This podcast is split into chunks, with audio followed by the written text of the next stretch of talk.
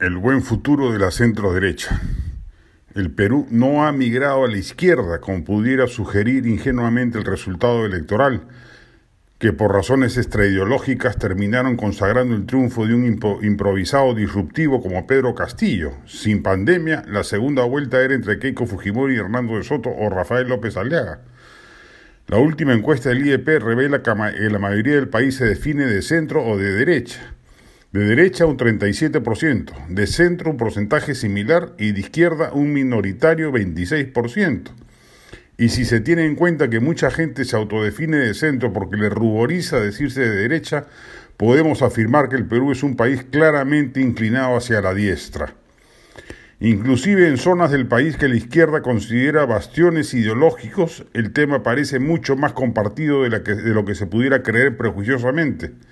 En el rojo sur, el 32% se define de izquierda, un mayoritario 37% de centro y un nada desdeñable 31% de derecha, cifra casi igual que aquella que se autoidentifica de izquierda.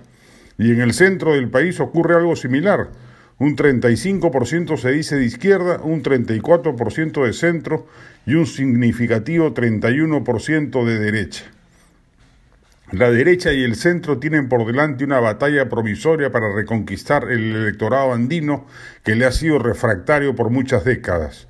No es un tema ideológico, es un tema de actitud hacia malos candidatos capitalinos que no han sabido recoger y cosechar de ese enorme bolsón de personas del sur y el centro que naturalmente podrían votar por candidatos pro mercado, pro inversión privada, etcétera.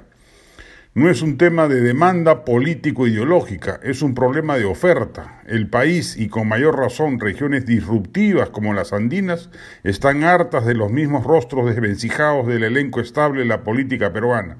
Se requiere de una renovación urgente. En anteriores columnas hemos dado varios nombres que tienen las capacidades para reemplazar a los Keiko Fujimori, Hernando de Soto, Rafael López Aleaga, César Acuña, Johnny Lescano, Alfredo Barnechea, Raúl Descanseco, Jorge del Castillo, Mauricio Mulder, Renzo Reyardo, Julio Guzmán, entre otros. El país está ideológicamente servido para que, sin renunciar a los principios de centro o de derecha, cosechar de una matriz sociológica propicia para este sector político. La del estribo. Sigue con fuerza el teatro presencial. Ahora viene la imperdible Fieras, con la dirección de Norma Martínez y la dramaturgia de Mateo Chiarella, dos grandes del teatro peruano.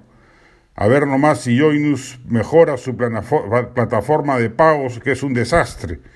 Ya están las entradas a la venta y va del 6 de noviembre al 19 de diciembre en el Teatro Británico.